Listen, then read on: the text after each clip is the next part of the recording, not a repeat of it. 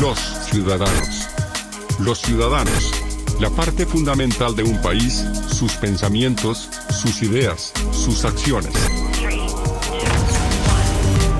Sigue este interesante espacio, en donde la expresión de las ideas se convierte en la ruta a seguir de toda una nación. Transmitido por Magnética FM. Los ciudadanos.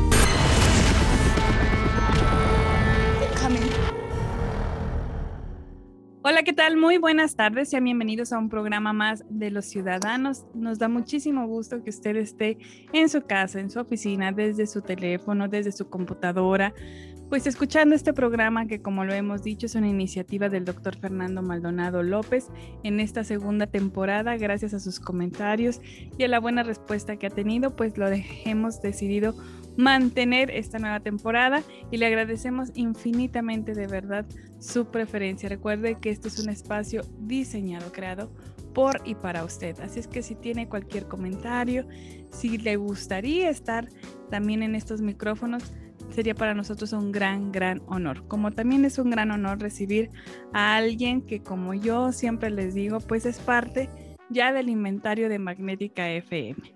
Es, ustedes van contando una silla, una computadora y también cuentan un doctor Alejandro de las Piñas. Doctor, muy buenos, buenas tardes, ¿cómo está? Bien, muy bien. No, acuérdate, no me hables de usted, soy Alejandro. ¿eh? Es que es tan difícil y yo la verdad es que me confieso muy admiradora de, del doctor Alejandro, de Alejandro, porque además de que es una institución ya en nuestros micrófonos, es una institución en la parte de la ciencia y de la educación aquí en San Luis Potosí. Alejandro, antes, mira, me va a costar mucho trabajo, pero bueno, Alejandro, Este, antes de empezar con esta plática, que más que una entrevista es eso, nos gustaría muchísimo que le platicaras a la gente, digo a los que también te siguen en tu programa, pero a los que ahorita te agarran en este horario de las 6 de la tarde, ¿quién es Alejandro de las Peñas Nava?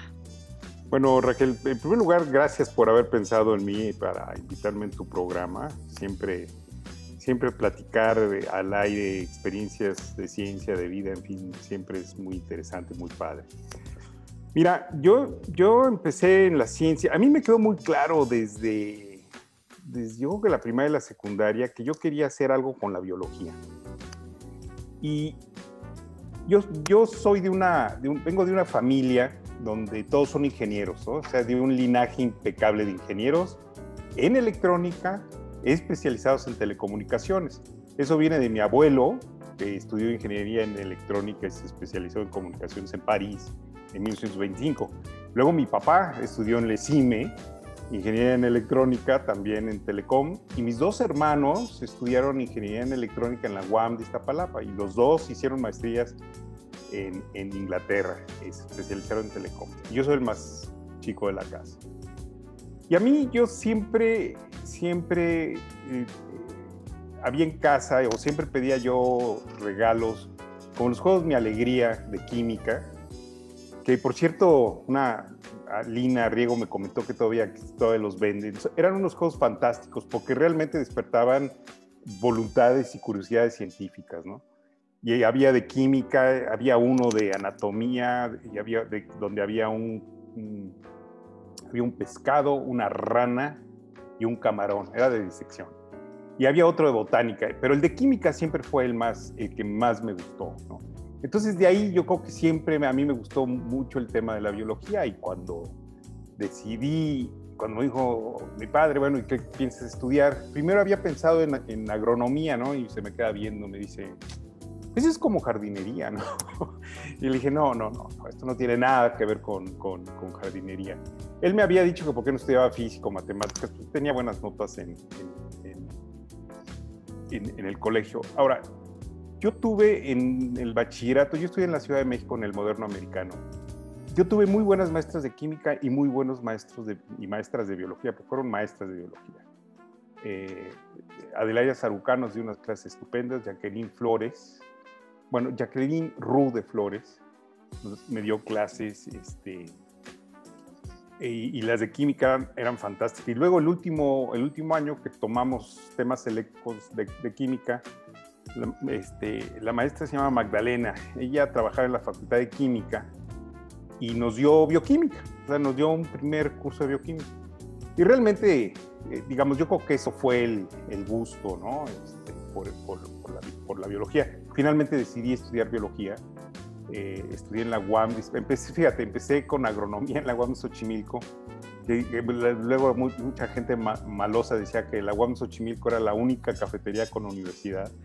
Fue la última, en, ese momento era, el tercer campus que hacía la UAM y era este era una universidad muy, acababa de, empezar, además con una idea muy interesante de educación, yo no sé si sigan, pero era una especie de Montessori, era una especie como de educación activa en, la educación profesional, ¿no? en la licenciatura.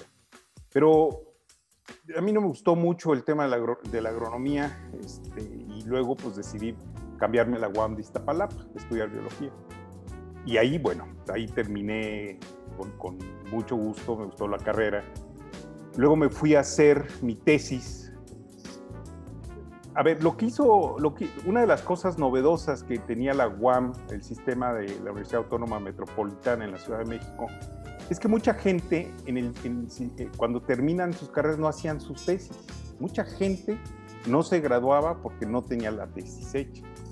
Y entonces lo que hizo la UAM fue integrar una materia en el último año, del, en el último trimestre, que era, digamos, tesis 1, 2 y 3. Entonces tenías que hacer una tesis, estabas obligado a cursar esa materia.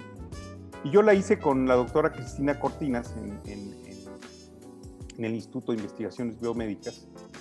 Hice sobre monitoreo de mutágenos en agua residual y, tratada, con un sistema muy sencillo de, exponías, se exponen, eran plantas, eran eh, plántulas de haba y se medían daños cromosómicos muy grandes. Y sí, es sorprendente ver la cantidad de daños en los cromosomas, en los meristemos primarios secundarios de las raíces de, la plántula de, de, Y bueno, de ahí me, me, me, fui al Centro de Investigación sobre Fijación de Nitrógeno, que es era un centro de investigación que, estaba, era, era, de la UNAM, en el campus de Cuernavaca, dentro de la Universidad Autónoma del Estado de Morelos.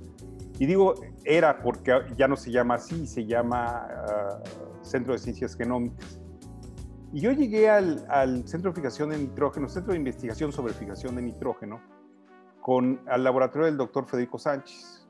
Y Federico Sánchez era un, era un tipazo, era un tipo a todo dar, era un señor universal, sabía de todo, te, hacía sentirte bien, no, no sabes qué señor tan extraordinario, desgraciadamente falleció relativamente, sé, unos 3, 4 años, eh, eh, se lo llevó un, un, cáncer congénito que tiene la familia de él, ¿no? Ya van, pues, tres hermanos que fallecen de, melanoma, ¿no? Eh, por eso también es importante los estudios genómicos genéticos en, las familias. Pero con Federico aprendí muchísimo. Eh, trabajé con una bacteria que se llama Rhizobium. Lo que hace la bacteria Rhizobium es que se mete adentro de la raíz del frijol y, ya dentro de la raíz del frijol agarra el, nitrógeno atmosférico y lo fija en amonio y se lo da a la planta. Entonces ya no hay necesidad de utilizar fertilizantes. Es, un fenómeno biológico. Desde el punto de vista básico es fascinante tratar de entender esa relación entre una bacteria y una planta, ¿no? Y, por otro lado, pues el, eh, eh, hasta, hasta la estructura de la proteína, eh, la nitrógena, ¿cómo se llamaba? La, la proteína que se encarga de fijar el nitrógeno, crear una estructura dentro de la raíz que impida el acceso al oxígeno porque la, la, proteína que asiste en la fijación del nitrógeno es muy lábil para, para eh, presencia de oxígeno. Y yo trabajé con la regulación de unos genes importantes para que la planta, para que la, la, bacteria pueda entrar o infectar la raíz del frijol. Y bueno, yo estuve, fui feliz en, en, en, el Centro de Investigación sobre Fijación de Nitrógeno. Este, Federico fue un tutor era un tutor que no era para todo el mundo, ¿no? Porque sí necesitabas tener tu propio motorcito, pensar de forma eh, independiente, trabajar mucho, en fin. Federico no era de los tutores que estaban todo el tiempo encima de uno. Pero disfruté enormemente mis... Eso yo creo que fue lo que de repente me abrió el... el, el... Y además, no sé si conozca Raquel el, el Centro de Ciencias Genómicas, pero yo creo que es uno de los centros de investigación más bonitos que hay y además muy bien pensado. Esto yo creo que fue idea tanto de, probablemente ha de haber sido de Rafael Palacios, que ahora él dirige un centro también de genómicas en, el campus de la UNAM en Querétaro. Yo creo que haber sido idea de Rafael Palacios. Eh, posiblemente a lo mejor Mora de haber también eh, este, puesto algún, algún input en eso. Pero de cualquier manera, es un centro súper bonito y, lo, novedoso del asunto era que tres, cuatro grupos de investigación compartían un solo, un solo espacio. Y eso hace dos cosas. Ahorras en equipo, pero además generas las interacciones con las personas. Si las personas chocan de diferentes laboratorios, se ven, se juntan a la hora de centrifugar o de irse a tomar un café o ir al, al autoclave, se generan estas interacciones que siempre son muy ricas porque te pones a platicar. Fíjate que estuve en, en la Universidad de Berkeley eh, hace un par de años y me llamó la atención que en, cada, en cada entrada donde están los elevadores, en todos los pisos de la torre, es una torre relativamente nueva de investigación, hay un pizarrón, hay una salita y hay un, un juego, un futbolito. Entonces la idea es, van los chavos a jugar futbolito o no sé qué, y empiezan a platicar, y hay un pizarrón para cuando tienes ideas empiezas a escribir y empiezas a... Esa, es, esa fue la idea. Yo no sé si así la concibió Rafael Palacios, habría que entrevistarlo, fíjate, esa es una muy buena idea. Ay, no, pues pásanoslo y lo hacemos. me, me, este recordó mucho a The Big Bang Theory, que siempre tienen pizarrones. Sí, porque tú puedes tener una idea Claro. Y, y, a lo mejor yo te puedo explicar, pero si yo tengo un pizarrón, los biólogos somos mucho de dibujar las cosas. Este, bueno, a lo mejor como en todas las áreas. Pero es muy, por ejemplo, porque puedo yo explicarlo, a lo mejor no me entiendes bien, pero si te hago un dibujo, dices, ah, ya entendí. Y entonces, eso tenía, e, esa gran cosa tenía fijación de nitrógeno. Y la otra, que a mí me encantaba también, es que había un comedor y todos comíamos juntos. Y eso también, y había mesas, pues ya sabes, típicas mesas de cafetería, cuatro o cinco mesas. Entonces lo que hicimos una vez, un amigo y yo, fue hacer una sola mesa, pusimos todas las mesas como si fuera una super mesa de, de banquete. Y eso permitía todavía la mayor interacción entre nosotros. Fue muy padre, ¿eh? eso realmente yo recuerdo con muchísimo, con muchísimo cariño, con, con mi vida en, en, en, fijación de nitrógeno, porque además ahí conocí a, a gente que son amigos entrañables. ¿no? Estaba Gloria Soberón, Alicia González, Patti Mario Zurita, aunque Mario Zurita estaba en, en, el Instituto de Biotecnología, Mario Rocha, que falleció relativamente también hace poco en un accidente de, de carretera, pero Federico Sánchez, Carmen, Marta, Lorenzo, en fin. Este, Perdóname sí. que te interrumpa, pero ya sabes cómo es Ana Alex y luego me va a regañar porque sí, no hago los sé. cortes a tiempo. Todos la conocemos.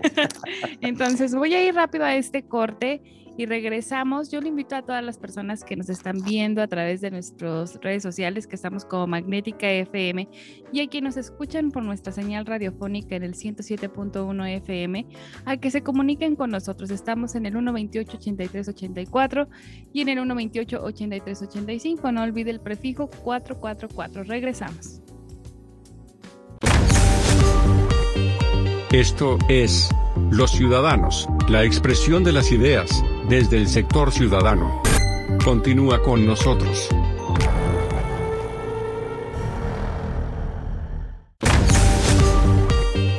Esto es Los Ciudadanos, la expresión de las ideas, desde el sector ciudadano. Continúa con nosotros. Ya estamos de regreso aquí en su programa Los Ciudadanos. Le agradezco muchísimo su compañía, de verdad, y su preferencia, también sus comentarios. Recuerde que nos puede marcar. Tenemos las líneas abiertas aquí en cabina en el 128-83-84 y en el 128-83-85 con el prefijo 444. Les recuerdo que estamos platicando con el doctor Alejandro de las Peñas Nava. Él es un investigador del IPC, ¿sí? Lo dije bien. No, sí, no digo perfecto. todo el nombre completo porque luego no, no. me cuatrapeo y digo otra cosa que no es. Alejandro, nos quedamos antes de ir al corte de esta importancia de, de la interacción y de, pues, trabajar en comunidad, ¿no? Que de pronto la retroalimentación y esta convivencia nos hace desarrollar muchas cosas. Eh, te hemos escuchado en tu programa Sinapsis Libre, que ahorita vamos a platicar un poquito de cómo llegaste y aterrizaste aquí en el 107.1 con este maravilloso programa, de verdad que tienes invitados de primer nivel y con temas prácticamente pues muy interesantes. Yo creo que también una de tus carreras, además de que están ahí guardadas, es la comunicación, porque eres un excelente comunicador. Pero hablábamos pues este más de año y medio que el COVID nos ha dejado muchas experiencias, ¿no? ¿Cómo fue para ti como investigador? ¿Cómo fue para ti como comunicador y como docente? Eh, pues esta parte del COVID, combinar este COVID con tu vida profesional. Mira, pues complicada. Y, te voy a decir que voy a decir que sí fue complicada, pero no tanto como a otras personas, porque mira, nuestros hijos pues, ya no viven con nosotros. Está, una está en la Ciudad de México y el otro está estudiando en Estados Unidos. Este, entonces, en cuates, ¿verdad? Tú tienes sí, gemelos, niño y niña. Este, Carmen es música y Alejandro es matemático, imagínate. Y entonces, en ese sentido, eh, a, diferencia de muchas familias donde tienen hijos a nivel escolar, de repente las mamás se convirtieron no solamente en hacer home office, se convirtieron, se tenían que ser en, educadoras, en docentes y sin tener las herramientas ni la experiencia. Y además eso también, también el nivel socioeconómico de cada familia también es distinto en este país y el acceso al Internet, el acceso a las herramientas de, de TI, pues no todo mundo desgraciadamente lo tiene. Fue tremendo, yo creo que fue tremendo, fue, al principio fue de que qué nos está pasando. Y además también hay que ver, mucha gente también perdió los empleos, porque si tú eres un empresario donde tienes tu negocio, estás pagando renta y salarios, tienes que cerrar o la gente ya no viene, pues, o sea, fue un tsunami este, que a todos nos pegó más a unos que a otros. Nosotros en el IPCIT afortunadamente tenemos un sistema este, de TI que rápidamente entendieron cuál fue el problema, o no el problema, entendieron lo que se necesitaba para el desarrollo de todo esto. Y nosotros trabajamos con una plataforma que se llama Blue Jeans, igual que Zoom. Y esa la regentea con así, lo tenemos todos los centros públicos de investigación. Eh, y empezamos, pues bueno, continuamos las clases y las, porque nosotros en el laboratorio tenemos reuniones, eh, dos reuniones a la semana donde vemos resultados o leemos artículos, pero aparte de los que dábamos clase, pues tuvimos que dar las clases por, por internet, por, por, por, Blue Jeans o por... Y hay una plataforma que usamos mucho que se llama Moodle, que no es muy intuitiva, pero es ya una vez que le agarras la onda, pues sí, tiene, tiene, tiene muchas herramientas que te permiten interactuar bien con los estudiantes a distancia.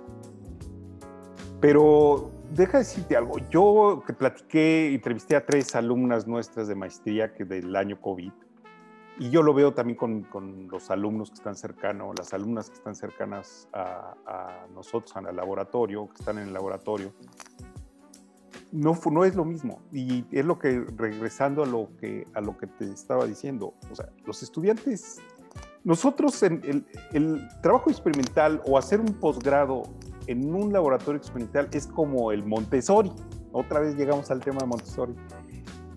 Tú vas generando tu propio, tu propio conocimiento y además la teoría la entiendes mejor en el momento que estás haciendo los experimentos. Cuando tienes interacción con la gente del laboratorio, con tu tutor, porque yo siempre tengo la puerta abierta de la oficina, ¿no? Y a mí me pueden visitar todo el tiempo.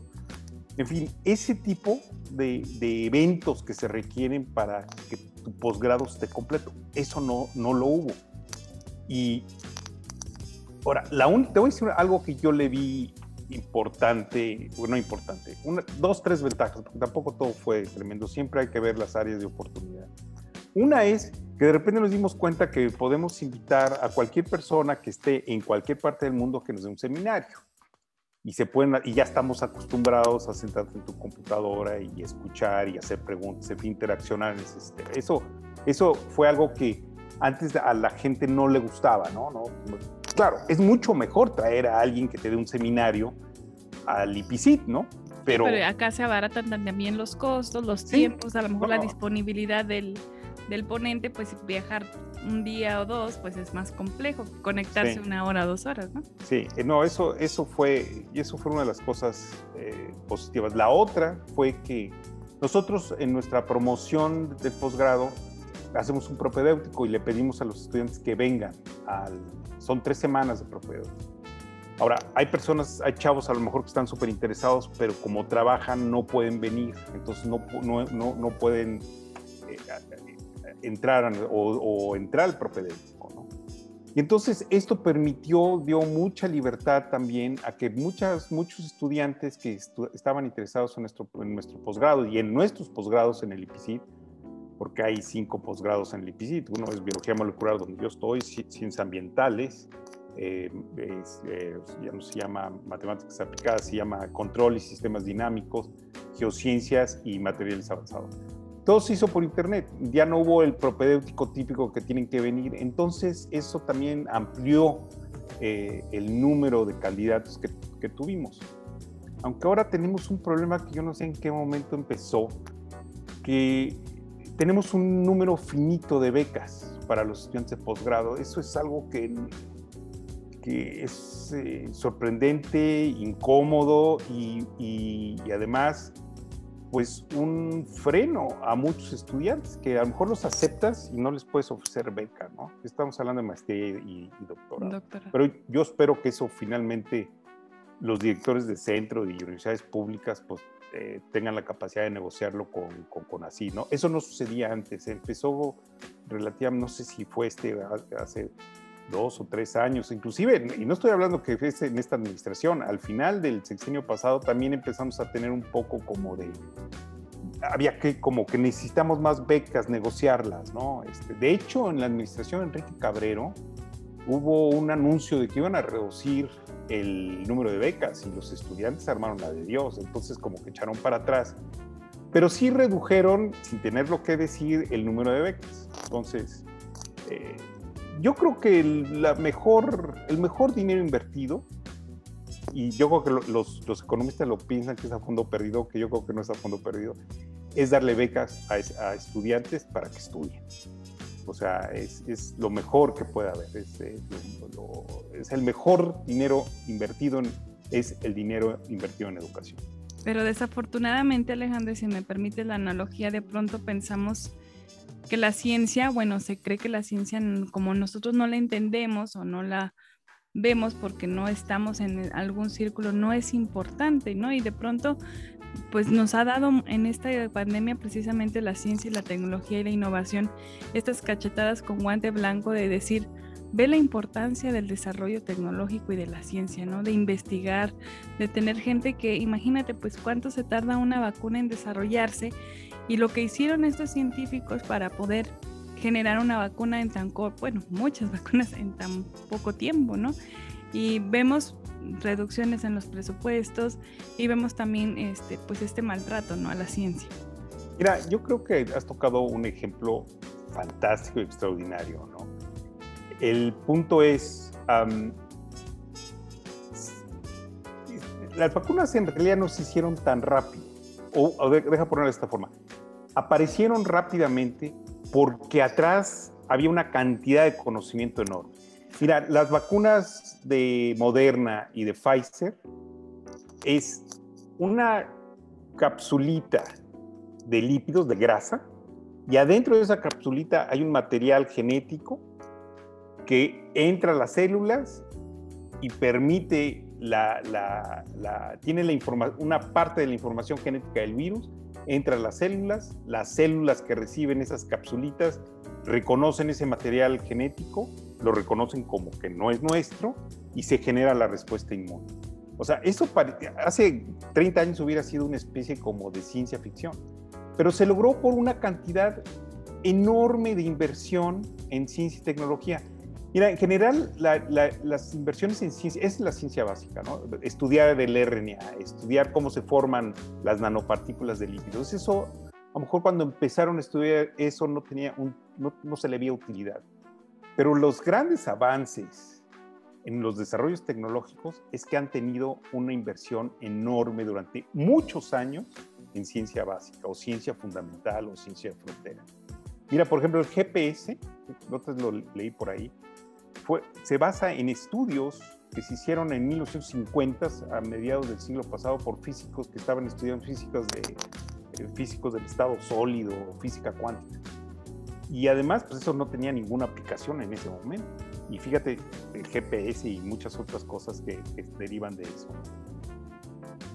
Es que hay dos tipos, hay dos tipos de inversión.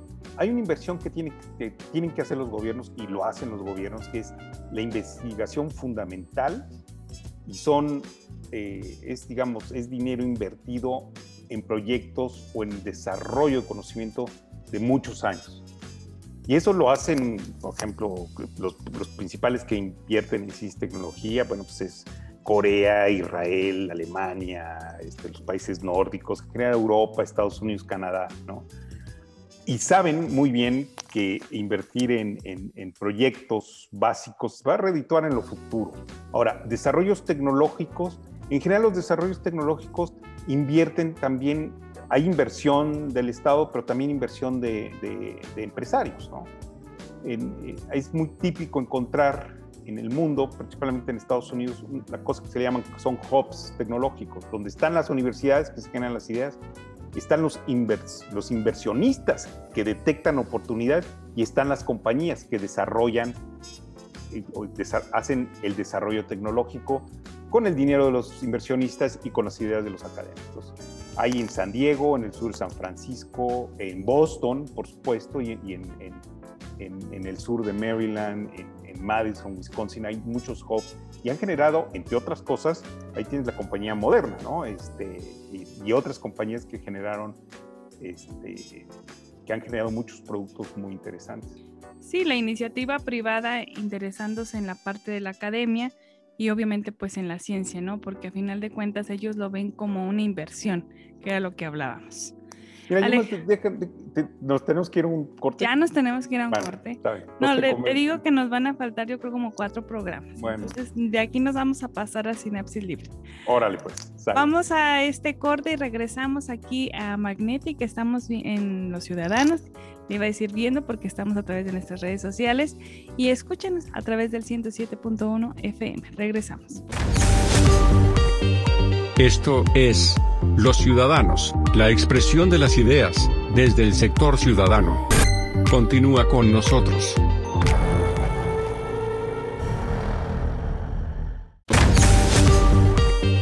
Esto es Los Ciudadanos, la expresión de las ideas, desde el sector ciudadano. Continúa con nosotros.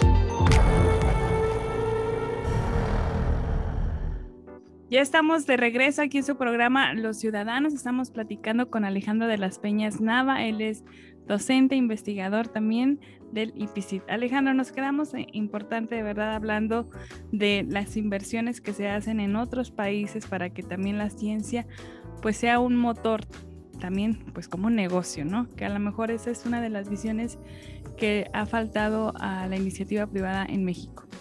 Mira, lo que quería agregar en el corte es que, a ver, en México tenemos la capacidad de hacer vacunas y, en fin, el problema fue que hemos tenido gobiernos anteriores donde, híjole, la ciencia por alguna razón en los tiempos, mira, yo me fui muchos años en Estados Unidos, pero en los gobiernos que a mí me, tocan, me han tocado vivir cuando, desde que regresé, nunca han entendido bien que la inversión en ciencia y tecnología, bueno, la inversión desde educación de excelencia hasta la inversión en ciencia, tecnología e innovación es fundamental para el desarrollo de los países. Eso no lo han entendido.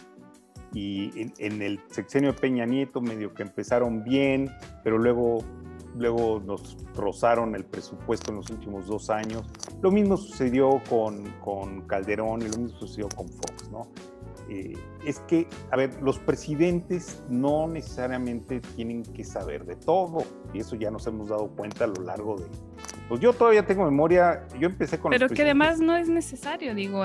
No, era, era, lo que iba, un presidente no tiene que saber de todo. Yo, por ejemplo, como investigador no puedo saber de todo, pues pero tienes, tienes el Internet o tienes personas a tu lado que te pueden ayudar. Ese es el punto, ese es, ese es el tema. Y creen, bueno, Fox un día dijo, fíjate nada más lo que dijo, eso nos lo platicó Marcelino Cerejido, un, un entrañable y extraordinario investigador del CIMBESTAB, dijo que estaban creo que los premios nacionales y Fox dice, bueno, bueno, está bien, cuando el país tenga dinero, entonces le vamos a dar dinero a la ciencia. Cuando es al revés, tú inviertes en la ciencia porque eso va a ser un detonador de, riqueza, pero la gente no lo entiende. Y fíjate que tuvimos aquí, Alejandro, un ingeniero que se, potosino, que se fue a, vivir a, Madrid y pues le tocó el COVID en estos últimos eh, año y medio. Y él decía que era desolador ver a, una ciudad como Madrid tremendamente afectada porque viven del turismo. Entonces el gobierno eh, español se dio cuenta de esto. Dice, a ver, no es posible que nosotros nos veamos afectados económicamente, además de pues muchas de las cosas que ya sabemos por las noticias, pero porque estamos esperanzados en el turismo. Entonces cambiaron su chip y ahora le están apostando a la ciencia y a la tecnología y eso es impactantísimo. deja decirte ahora, tú puedes ir, puedes ir al, por lo menos sea al estado de Texas, Nueva York, Florida, California y te vacunan. Y no es, y les claro, tienen vacunas, pero también el, turismo de vente a vacunar, pero pues te quedas en un hotel, vas al mall, te tomas un café y hay una derrama, claro, claro. hay una derrama económica y eso los americanos que son los empresarios a natura, ¿no? Se dieron cuenta de eso. Había, hubo un gobernador, no sé si fue el de, creo que fue el de California, que al principio dijo, no, no, no, no lo vamos a hacer. Y luego todas las cámaras de comercio y de empresarios dijeron, oye maestro, espérate, esto va a permitir que venga gente y reactivar la economía. Pues claro, entonces hay que cambiarnos ese chip, yo digo, ese chip de hacer cosas diferentes. Creo que el COVID llegó para, para quedarse y yo tengo que reconocerte, Alejandro, la verdad es que seguía mucho tu, tu programa cuando tenías invitados hablando de este tema, de cómo pues hemos manejado no solamente las autoridades, que bueno, para mí el, manejo de la comunicación hacia el COVID no fue el, mejor, pero también la forma en la que los mexicanos, los ciudadanos, enfrentamos este, este COVID, ¿no? Yo, por ejemplo, bueno, yo ya estoy vacunada, pero sigo usando mi cubrebocas, porque no, pues no conocemos nada, yo no soy experta, no soy científica, no soy médica, no sé si, bueno, creo que soy, puedo ser portadora, pero es la conciencia, ¿no? De respeto y de educación, de me voy a poner mi cubrebocas. Hijo Raquel, aquí yo, no es una cuestión de educación. El, comportarte bien y entender el problema de, que el COVID es un agente infeccioso, que hay que usar el, el cubrebocas, que finalmente es de, de lo más importante, estar en espacios abiertos eso no tiene, e, ese comportamiento no tiene nada que ver con nivel socioeconómico, educativo, cultural, nada. Yo tengo amigos que son gente exitosa y dicen que no se van a vacunar porque dicen que salió muy rápida la vacuna. Bueno, si hubiera salido lento hubiera sido la crítica del... Hay gente que optó por tomarse un buche de dióxido de cloro que inclusive los, los seguros de gastos médicos mayores tuvieron que hacer un edicto decir el que venga con daño por, por dióxido de cloro no, lo vamos a, no le vamos a pagar sus primas. Y la gente, mira, la gente tiene luego a veces pensamientos mágicos que, o sea, y no tiene, no tiene nada que ver con los niveles educativos, culturales, académicos, nada. Ahora, afortunadamente la mayoría de las personas, yo creo que medio se comportaron bien este, lo que también es cierto, esto fue, esto es, fue una, una enfermedad nueva, un agente infeccioso nuevo, que se fue aprendiendo a medida que sucedía esto, ¿no? a veces se pensaban que las, las, las superficies eran fuente de contacto, pero en realidad lo que sabemos es, y aprovecho de decir, que todavía no estamos out of the woods, todavía no, esto no se acaba, ¿no? Hay que, hay que seguir usando el, el, el tapabocas, hay que vacunarse, y los que son anti-vaxxers, pues ya no les puedes decir nada, es una creencia, es como, es como un auto de fe, ¿no? y además, los antivacunas, ya se demostró que el, el, paladín de las antivacunas era un embustero. Y sin embargo, la gente sigue creyendo en lo que dijo un señor, dijo mentiras, perdió su licencia médica, su artículo resultó ser que lo inventó.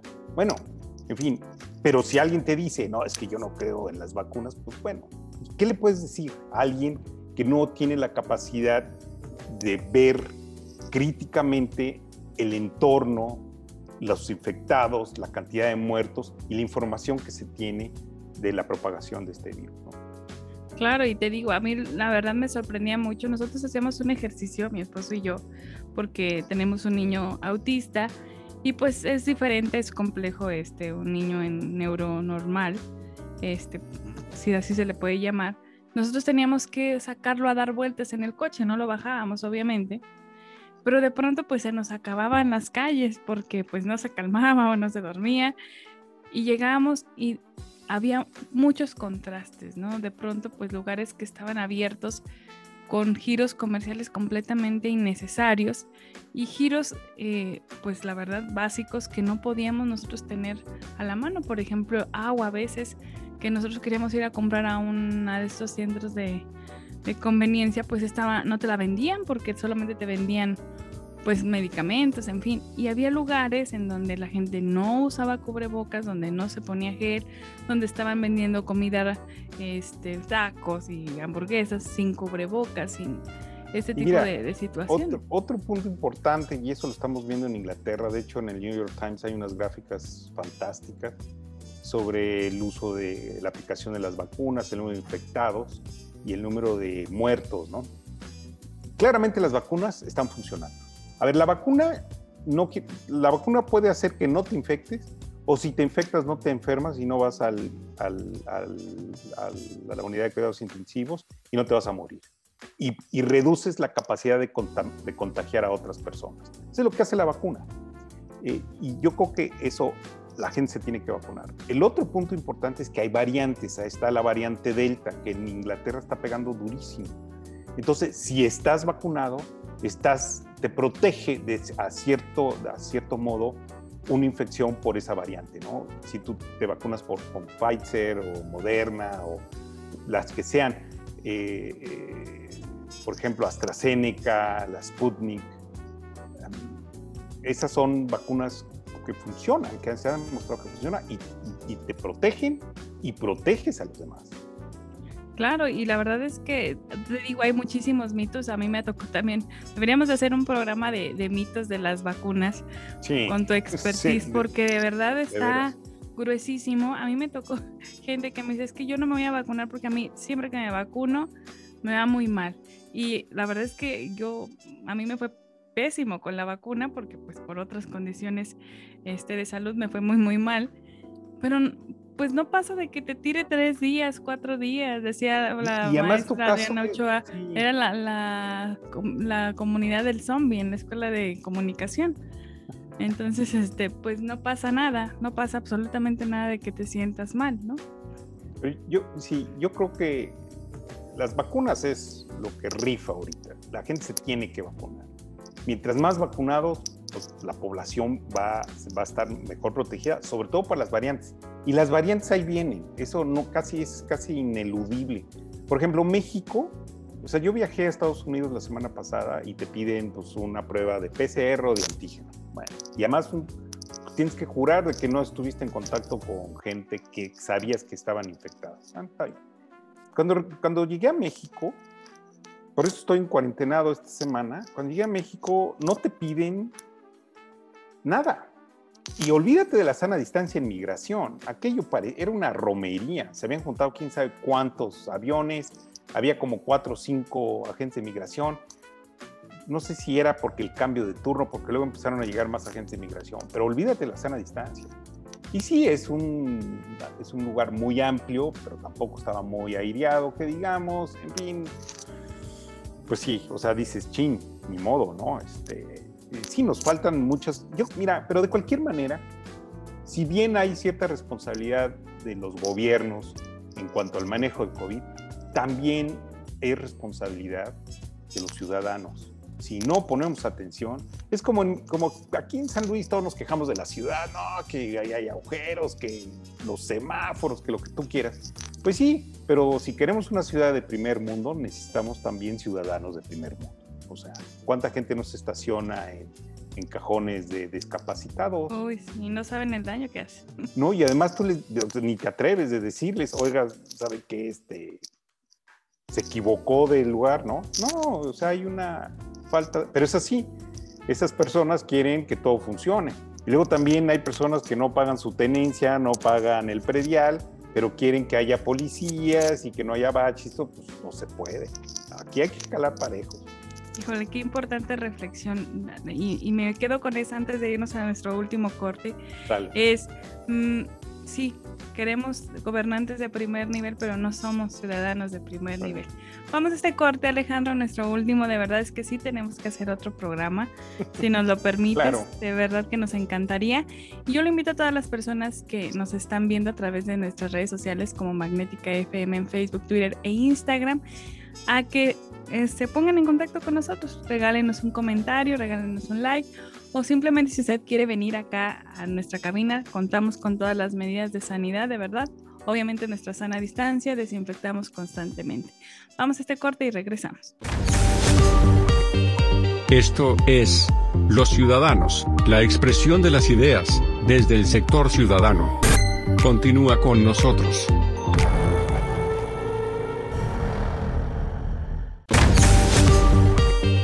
Esto es Los Ciudadanos, la expresión de las ideas, desde el sector ciudadano. Continúa con nosotros. Ya estamos de regreso en nuestro último bloque de Los Ciudadanos. Estamos platicando muy a gusto con el doctor Alejandro de las Peñas Nava. De verdad es que ha sido una plática muy, muy a gusto. Hemos aprendido, Alejandro, muchísimas cosas y, y qué padre, ¿no? Poder tener este, estos espacios a nivel radiofónico en donde podamos compartir experiencias, ¿no? Desde cómo lo ves tú en la parte de la ciencia, cómo nosotros lo vemos como ciudadanos que nos dedicamos a la comunicación, en el caso que soy madre, que soy maestra, que soy estudiante también, pues muchas cosas diferentes. Eh, Alejandro, eh, nos quedamos hablando pues de esta conciencia de los, de los ciudadanos que debemos de tener pues no solamente para la cuestión del COVID, sino también para muchas otras que son de los temas emergentes aquí en el estado de San Luis Potosí. Eh, acabamos de vivir unas elecciones reñidas, cerradas, y desde la parte de la ciencia, Alejandro, ¿qué se espera de estos nuevos gobiernos?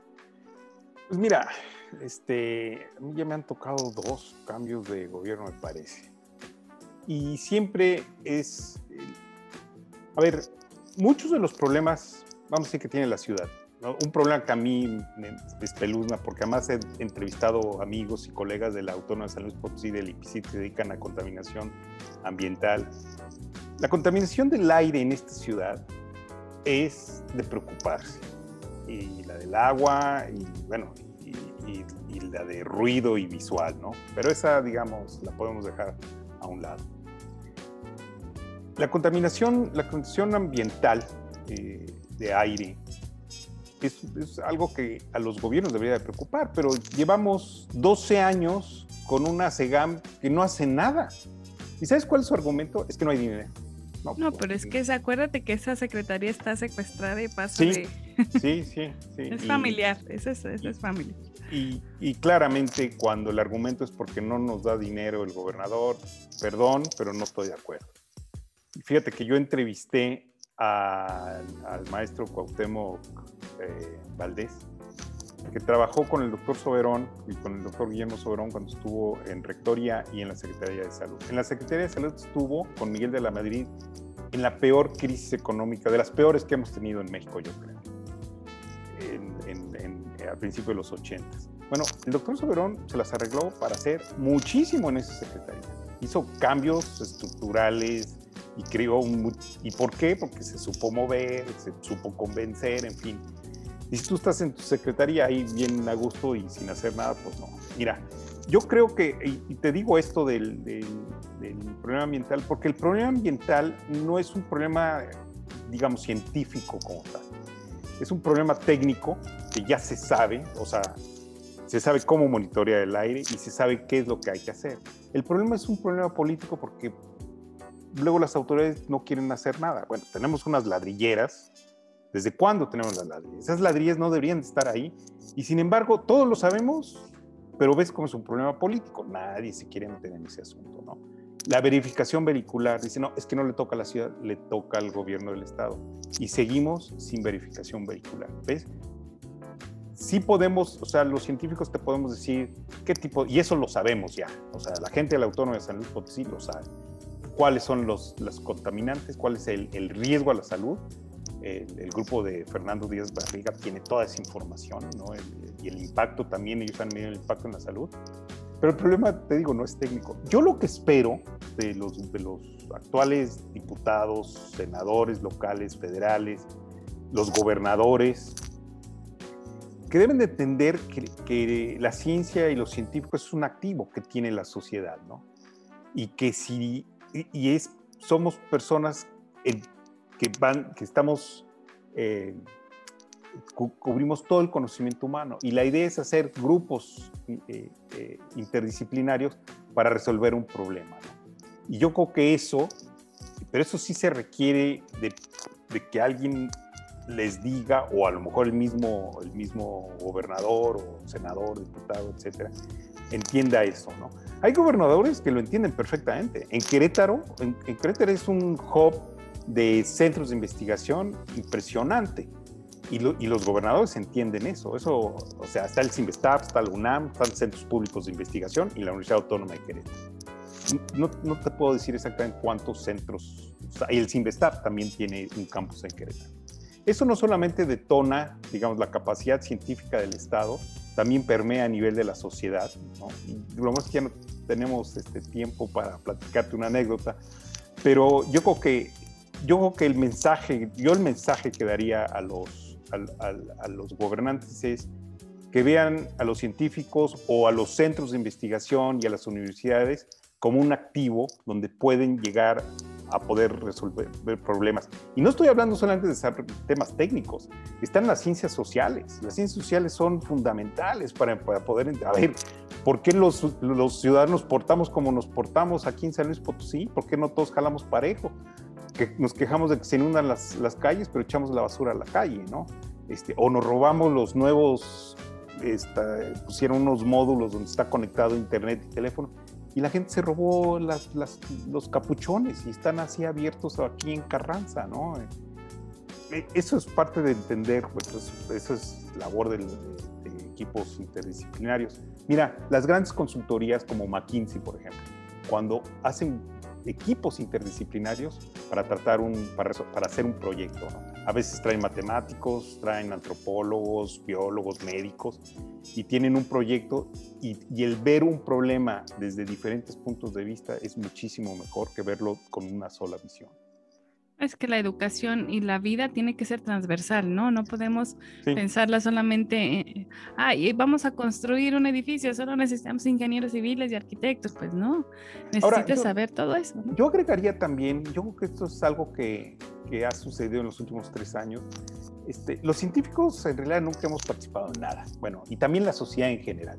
Pero yo, cierto, yo siento que, que estos últimos tres años, estas elecciones, aunque no votó votar, votó más gente que, que en las elecciones intermedias del, de la administración anterior. Se votó un poco más. Pero yo creo que la gente está más activa políticamente, ¿no? Y yo creo que eso hay que seguir discutiendo, no hay que pelearse, porque eso. No, pues. Eso, eso no lleva a nada. Pero el intercambio de ideas y hacer reflexiones es fundamental y hay que hacerlo y hay que exigirle a nuestras autoridades. O sea, si en mi distrito ganó un diputado X, pues bueno, ahora hay que, hay que, hay que ir a hablar con los diputados y exigirles, porque ellos son representantes nuestros. El, tema de los, aunque yo no haya votado por él ya es representante claro, claro, claro, el, el ya cuando están dirigiendo ya no son de ningún partido claro fíjate que qué importante esto que dices porque tuvimos aquí en este programa también al doctor, obviamente a lo mejor si lo ubicas, al doctor Luis Mbala, y él decía también de la Universidad Autónoma, y él decía que siempre está peleado esta parte de la investigación, de la ciencia, del trabajo que se desarrolla académicamente, que por ejemplo él es un eh, politólogo, y él dice, yo he hecho N cantidad de estudios en la periferia, en la capital, en algunos municipios, y se los he entregado a las autoridades en la mano y la verdad es que nunca he recibido una respuesta de, cooperación, ¿no? De decir, bueno, tú ya hiciste la chamba de investigar qué está pasando alrededor con la gente, qué está faltando, cuáles son las necesidades y no, no lo toman en cuenta, ¿no? Esta desvinculación de la academia, de la ciencia con las autoridades. Sí, sí.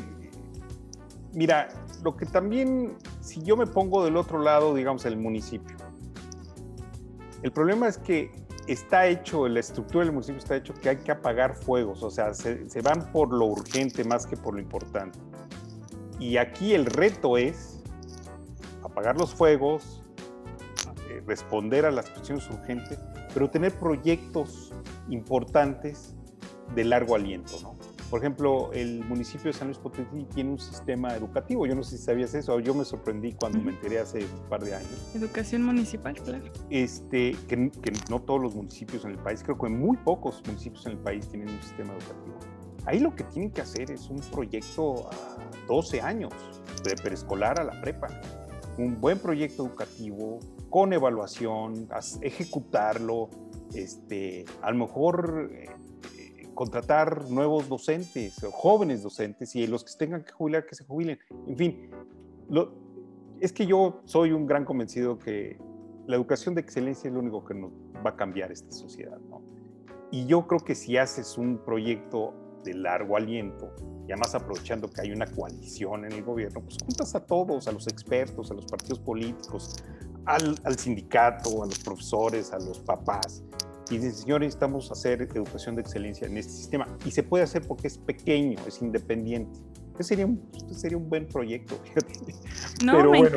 a mí me encanta esa parte y yo la verdad es que a veces yo escucho a algunos jóvenes y incluso a mí algunas personas me han dicho, es que ¿para qué estudias tanto? La vida es más sabrosa, y más sabrosa siendo ignorantes o más sabrosa desconociendo. De pronto te enfrentas también en esta parte en donde los chavos ya buscan dinero fácil, dinero práctico, de más rápido, y, y se desprecia esta educación, pero no sé de dónde, de, de, qué parte viene, si de, desde la educación de la casa, los valores que se van perdiendo, eh, no sé, las redes pero sociales, yo, todo yo creo, Yo creo que también es un tema generacional, cada generación cambia. Yo me acuerdo que la, la época de los hippies, los papás decían que era lo peor que podían pasar. Acuérdate, ¿no? Bueno, no, tú eres muy jovencita, seguramente no te tocó eso. Gracias, bueno, gracias. no te tocó eso, seguramente. pero cada generación tiene siempre un algo que decir de la generación que viene abajo, ¿no? Tal. La verdad es que te agradezco muchísimo. Tenemos que hacer otro programa. Nos falta hablar de cómo llegaste a Sinapsis sí, Libre. Sí, Pero te digo, en el próximo programa te agradecería muchísimo que nos regalaras otra hora de tu tiempo. Sabemos que pues es complicado porque tienes muchas responsabilidades. No, pero para el radio siempre hay tiempo. ¿eh? Y la verdad es que te agradecemos, eres parte de esta gran familia de Magnética 107.1 FM y eres pues gran parte también ya de nuestros oídos, de nuestro Mundos Vivendi porque aprendemos mucho de ti y de tus invitados también. No, pues gracias a ti, Raquel, y a tu auditorio. Muy padre. Y cuando digas, nos sentamos a platicar otra vez. Yo creo que sí. Bueno, Alejandro, pues te agradecemos mucho. Fue el doctor Alejandro de las Peñas Nava, también este conductor, tengo que decirlo así, de eh, Sinapsis Libre, un programa ya pues muy querido y entrañable aquí de Magnética FM. Mi nombre es Raquel Pérez Mendoza, le agradezco muchísimo que nos haya acompañado a esta hora. Acuérdese que este espacio está hecho por y para usted, así es que nos encantaría tenerlo aquí. Que tenga muy bonita tarde y quédese con la programación de Magnética. Tenemos la mejor calidad en música y en sonido. Hemos escuchado las ideas, sentimientos y propuestas de un importante personaje de nuestra sociedad. Te esperamos en Los Ciudadanos por Magnética FM